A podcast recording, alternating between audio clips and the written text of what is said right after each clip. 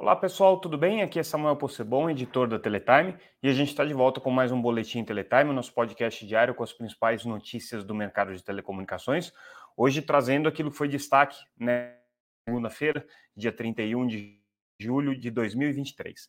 Vamos começar com a notícia mais importante do dia, o balanço da TIM, é, na sequência das operadoras que estão divulgando os resultados nesse do primeiro semestre, né? É, nesse segundo semestre do ano, a TIM é, reportou um lucro de 638 milhões no segundo trimestre, uma alta é, bastante significativa, aí, praticamente dobrou o lucro dela em relação ao mesmo período do ano anterior. O resultado da TIM, é, ele se deve basicamente, claro, tem aí uma questão é, que eles fazem, uma normalização, chamam de normalizar o resultado, né, por conta é, dos fatos que não existiam é, até um ano antes, então a questão da, da compra da O Imóvel, tudo isso faz uma, uma, faz com que a empresa tenha que fazer algum ajuste aí no, nos resultados dela. Mas, de qualquer maneira, é, o, o, o, resultado da TIM foi bastante expressivo, né? E o que puxou esse crescimento da TIM foi justamente o foco que eles têm dado no crescimento do segmento pós-pago, né? Que tem sido o segmento aí mais lucrativo e mais interessante para ela do ponto de vista de resultados. O número final do, do, do lucro da, da TIM foi é, de 638 milhões de reais, é, isso correspondente, obviamente, ao, ao período é, do segundo trimestre. É, e se a gente considerar o período do semestre inteiro, né, os seis primeiros meses do ano, o crescimento do lucro foi de 47%, chegando aí cerca de um bilhão de reais. Esse é o resultado final que eles tiveram. É, eles tiveram uma alta de receita do grupo como um todo, né, no, no, no, no período, de mais ou menos 10%, 9,2%, chegando aí a 5,8 bilhões de reais em resultado é, de, de receitas, né? E é, o, o, o, que tem puxado isso, como eu disse, foi o segmento pós-pago. É, Enquanto uh, no, no, no, no, caso do, do, do, pré-pago, apesar deles terem tido uma redução de base, eles tiveram aqui um aumento também de receitas. Então, eles conseguiram fazer com que é, o segmento pré-pago conseguisse trazer mais resultado para a empresa, um crescimento aqui de quase 12% na receita do, do pré-pago, que é muito pequenininho, mas enfim, né, é, é importante, o, o, a receita média por usuário no pré-pago é de 14 é, reais, é isso que a, que a, que a TIM conseguiu, e no pós-pago o crescimento é, foi de 10,5%. É, eles perderam nota que é, esse, esse, essa variação aqui é, se deu mesmo com uma perda de base no total, tá? A TIM teve uma redução aí de cerca de 11% na base de assinantes, tá? Então, o receita média por usuário no pré-pago crescendo, 11,8%, e a receita média no pós-pago também crescendo, é, aí no caso cerca de 13%, chegando, é, perdão, 16%, chegando aí uma, a um valor médio, um ticket médio de 43 é, reais. Essa é, essa é a, a receita média que a TIM consegue no segmento pós-pago. Também tem um crescimento no fixo, mas apesar de que o fixo é um, um, um um serviço que hoje gera um percentual pequeno de receitas comparado com, com a base móvel, né? Então eles cresceram 6,5%, receita total aqui no é, semestre de 323 milhões de reais. É, a maior parte disso vindo aí do serviço TIM Ultra Fibra, que é o serviço de fibra ótica deles. Em relação aos investimentos, é, também, a exemplo aqui é, de cerca de 11, quase 12%, né, 11,8%, num total de investimento de 926. Isso se deve, segundo a TIM, também ao fato de não ter mais a necessidade do investimento nas redes de 5G e na compra do imóvel que tinha acontecido no primeiro, é, no, no, primeiro semestre do ano anterior. E, e do ponto de vista de é, EBITDA, né, ou seja, o resultado antes de amortização, é, expansão de 17,2% para quase 3 bilhões de reais. Ao longo do dia, a gente vai trazer mais notícias sobre o resultado da TIM, porque eles vão fazer divulgação né, dos números, mas de qualquer forma, é, já registrando aí que houve um, um período é, de, de crescimento é, importante nas receitas da empresa no primeiro semestre desse ano, a exemplo do que já tinha acontecido com a Vivo e com a Claro, que também tiveram resultados positivos aí no período. Também foi um dia em que a Anatel divulgou os números é, do mercado de junho, então a Anatel, como faz todos os meses, abriu alguns dados importantes aí com relação aos acessos. O que, que a gente destaca aqui de mais importante? Primeiro, o, o a variação aqui das é, é, operadoras de banda larga fixa, né? E a gente faz um levantamento de quais foram as que mais cresceram. Então, nosso, é, nosso relatório aqui é, mostra para vocês, se vocês entrarem lá no site, vão ver esse relatório bem completo, quais foram os, as, as empresas que mais cresceram no primeiro semestre do ano. Começa pela Desktop, que teve um, um crescimento aí de 166 mil é, é, assinantes, os clientes nesse período, mas isso daqui, obviamente, se deve muito a a, a, ao fato dela ter adquirido algumas operações. Né? O, o, segmento de banda larga, só deixar registrado, em junho apresentou crescimento, chegou a quase 46 milhões de assinantes, mas esse número a gente não, não, não tem que tomar com muito cuidado, porque normalmente ele varia de um mês para outro, tá? Então, é, a Anatel pode ser que no mês que vem atualize os números de junho, então não dá para a gente ser muito preciso né, com relação ao que, que foi que aconteceu é, no mês de junho, justamente por conta dessa demora é, do ajuste dos números. Então vamos tratar um, com cautela para dizer se o, o setor cresceu ou não cresceu, é, mas as operadoras individualmente no semestre tiveram um crescimento importante. Então, começando pelo destaque aqui, que é a Desktop, que foi a empresa que mais cresceu, é, seguida pela Aloha, cresceu 115 mil assinantes, e hoje é a quarta operadora no Brasil, já com quase um, um milhão e meio de, de, de clientes. É, depois, se você somar né, a Americanet mais a Vero, você teve 80 mil clientes de, de crescimento, chegando aí no, no, no período com um, um, uma base total 35 milhões de, de, de, clientes. A Brisanet também crescendo bastante no semestre, 109 mil usuários, e a Brisanet a gente sabe que não foi por aquisição, então ela só cresce por é, é, crescimento orgânico, então um crescimento forte também, chegando a 1,2 milhão de clientes. E aí, entre as grandes operadoras, o destaque aqui tem sido para, é, Claro, é, que cresceu, foi a que mais cresceu entre as grandes, 91 mil clientes no primeiro é, semestre do ano, já aí chegando perto de 9,9 milhões de assinantes. Depois a Vivo, com 84 mil clientes de crescimento, também aí batendo aí os 6,5 é, milhões de, de acessos. E a notícia ruim foi a Oi, que cresceu é, negativamente, ou seja, decresceu 79 mil acessos, chegando a 4,9 milhões de assinantes. É, no caso da, da, da Oi, especificamente, a gente tem que chamar atenção para o fato deles estarem perdendo muito acesso no total, mas crescendo bastante em fixo, em, em, fibra, tá? Então, em termos de crescimento por fibra, eles podem ser considerados até a operadora que mais cresceu no, no primeiro semestre, com 138 mil novos acessos de fibra aí, e hoje a Oi já chega a 4, é, quase 4,4 milhões de assinantes do Oi Fibra, tá? Porque ela tem uma base ainda legada de é, clientes é, no, no é, no, no, no, serviço de ADSL, né, no serviço de cobre, e isso faz com que é, a perda dessa base de clientes legados faça com que a base como um todo é, caia. Mas no caso do, do, do, serviço de fibra, eles têm crescido, o que é uma boa notícia, essa é a estratégia mesmo que a Vivo tem adotado com mais é, prioridade.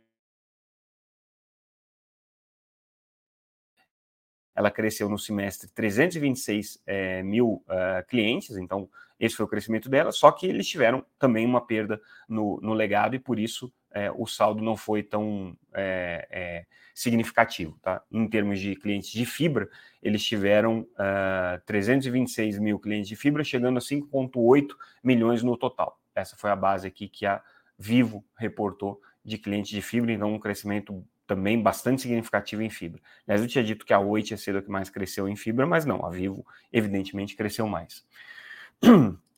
No segmento móvel, é, perda de base é, geral do mercado. Tá? Perderam aqui 274 mil linhas em junho, esse foi o resultado é, das operadoras no é, primeiro semestre, né, olhando todos os, é, todas as, as empresas, é, e elas, é, obviamente, estão uh, abrindo mão dos seus clientes pré-pago, como a gente disse na matéria da TIM, né, não é a prioridade deles nesse momento. É, essa, essa redução não é significativa com relação ao tamanho do mercado, né, que tem uma quantidade é, muito maior, tem uh, cerca de 210 milhões de clientes é, ativos, só considerando o, o, o mercado é, de, de, de é, telefonia móvel é, normal, né? Não estou colocando aí nem M2M, nem é, terminais de dados. Então, esse aqui foi um, um, esse é um mercado bastante significativo. Se você somar todo mundo, já são 250 milhões de linhas ativas. Né? É, mas, de qualquer maneira, o mercado está se desfazendo aí de linhas pré-pagas. Foram 617 mil linhas pré-pagas a menos né, só no último mês aqui. É, a TIM, a Vivo perderam, a Claro foi a única que ganhou, teve um saldo positivo aqui no, no, no, no pré-pago. Do ponto de vista de 5G, já existem 11,3 milhões de assinantes de 5G hoje no Brasil, crescimento de 13,37%. E aí, entre as operadoras, segundo os dados aqui da Anatel, a Claro cresceu com 730 mil novos clientes. É, em seguida, vieram a Vivo e a TIM com 398 mil e 214 mil clientes, respectivamente, em 5G. É, e aí, a Claro passa a ter hoje a liderança no mercado 5G com 4,5 milhões de acessos, seguido pela Vivo com 4,3 milhões de acessos e a TIM com 4 milhões de acessos. Então, é, esse é o ranking hoje, se a gente olhar só para o mercado de banda larga. No mercado de é, internet das coisas, a Vivo tem 15,4 milhões de acessos, é, a Claro tem 14 milhões de acessos e a TIM tem 4,7 milhões de acessos. E aí, falando do segmento que todos os meses perde base, TV por assinatura, não foi diferente, a gente só destaca aqui que teve um crescimentozinho pequeno, mas na base de TV por assinatura por fibra. Por quê? Porque a Vivo está priorizando isso, a própria Claro está priorizando isso, e pequenos operadores também estão. Mas no saldo geral, TV por assinatura segue perdendo é, base de clientes aqui, então fechou o, o mês de junho com 12, é, todo, mas aqui conta é, o serviço de é, TV por assinatura via satélite sem pagamento de mensalidade, né, o que a Anatel considera como TV por assinatura, mas não é, né, considerando só quem paga TV por assinatura, 11,4 milhões de pagantes aqui de, é, de TV paga, um crescimento de um, um, uma perda de base de 1% né, em só 30 dias. Então, assim, a erosão continua bastante significativa aqui para as operadoras de TV por assinatura, bastante intensa para as operadoras de TV por assinatura. É, do, entre as, as, maiores operadoras, o market share é, ficou 41,7% para Claro, 32,3% para Sky, 14,8% para Oi, mas que está abrindo mão aqui do, do, do serviço, então a, a Oi, a tendência é ela perder market share, e a Vivo com 7,6%. Mercado aqui independente e irrisório. E telefonia fixa, mesma coisa, perda de base, é, destaque só para o crescimento da banda da, da, telefonia fixa por fibra, o que significa que as operadoras estão fazendo uma nova rede, tá? Essa é a, é a estratégia tanto da Oi, que está fazendo isso migrando seus assinantes para o serviço de fibra, quanto também para Vivo, que já está começando a fazer esse movimento aqui de maneira mais intensiva. A gente já desde a semana passada, é, é, na sexta-feira, né, que a gente não faz o podcast normalmente, mas é, já trouxe é, algumas matérias com relação à estratégia de é, rede privativa do Itaú, são matérias bem interessantes e hoje a gente traz uma informação bem exclusiva e importante que é o, o, a estratégia do Itaú com redes de 5G. O que, que eles estão querendo fazer? É bem interessante isso aqui. O Itaú é um dos maiores telecomunicações de longe, né? E a gente sabe que o 5G hoje é uma tecnologia que tem pouco a agregar para o usuário é, residencial, porque não faz muita diferença, é só um pouco mais de velocidade que você oferece, não tem uma experiência que vai realmente ser transformadora, mas para o segmento corporativo é bastante relevante. E a gente também tem noticiado em vários momentos que o segmento de redes corporativas é um daqueles que as empresas acreditam que a gente vai ver crescimento do 5G, porque você vai ter implementação de redes para empresas especificamente e utilizando é, as funcionalidades e as capacidades da rede 5G. O Itaú não é diferente, eles estão fazendo isso.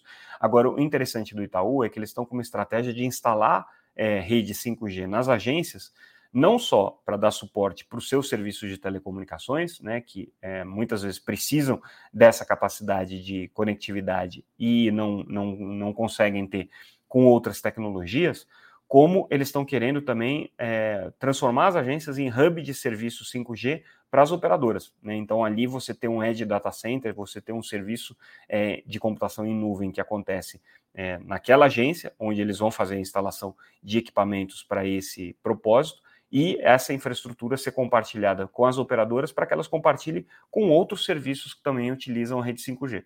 Então é bem interessante essa estratégia aqui do Itaú, né, de se posicionar não só como um usuário de rede de telecomunicações para sua própria infraestrutura, mas também como um hub, é, parte da rede física de 5G que vai fazer o atendimento geral a outros serviços. Né? Então eles estão fazendo testes aqui com vários tipos de conectividade. É, e, e justamente querendo trazer é, esse tipo de, de inovação, que é um uso da rede de 5G de uma maneira mais ampla. Estão testando Core, tecnologias de rede, estão fazendo vários é, é, é, experimentos aqui bem interessantes na, na infraestrutura deles. É, e aí a gente fecha o nosso boletim de hoje, é, trazendo uma boa notícia, por enquanto, ótima notícia para Hughes, que é o lançamento com sucesso na, que aconteceu nesse final de semana do satélite Júpiter 3. Claro que ele foi lançado, ele ainda precisa ser posicionado, precisa entrar é, na posição orbital definitiva dele, precisa todos os testes precisam ser feitos, o satélite precisa ser aberto, tem uma série de etapas ainda a serem cumpridas, né, que a gente sabe que é, precisam é, é acontecer sem nenhuma intercorrência para a gente dizer que o lançamento foi um sucesso. Mas assim, o, o, foguete subiu, ele não explodiu, ele colocou o, o satélite na órbita, é, na órbita desejada, ele vai entrar é, em posição orbital é, provavelmente aí em questão de alguns meses até ele se posicionar e ser testado, e ele vai reforçar o serviço que a Hughes oferece em vários países do mundo, mas inclusive aqui no Brasil. Eles vão passar até uma capacidade aqui de 500 gigabits por segundo, com esse novo satélite, com o Júpiter 3. A gente sabe que a Hughes é uma prestadora de serviço aqui no Brasil que tem tido é, que segurar, botar o pé no freio e não vender, justamente porque já está com a capacidade esgotada. E esse satélite aqui vai ser um reforço super importante para a capacidade é, é, aqui para o Brasil, inclusive. Então, boa notícia por enquanto com o lançamento, que aconteceu pelo SpaceX, né, pelo, pelo foguete é, é, é SpaceX, o Falcon 9, Falcon pesadão aí, com maior capacidade. Aliás, Falcon Heavy, tá? Não Falcon 9. Pelo Falcon Heavy, porque o satélite é muito pesado, tá? Então foi um, um, lançamento bem, bem impactante aí, né? Para quem gosta de lançamentos e gosta de satélites, quando você lança o Falcon Heavy, são três Falcons 9 é, grudados ali e, e, e, lançados ao mesmo tempo. É, é, bem impressionante. E com isso a gente encerra o nosso boletim de hoje. Ficamos por aqui. Amanhã a gente volta com mais um boletim Teletime. Como sempre, agradecemos a parceria com a ConnectWay, a nossa patrocinadora que viabiliza esse noticiário, que viabiliza a nossa, a nossa cobertura e trazer esse podcast para vocês diariamente. E a gente retorna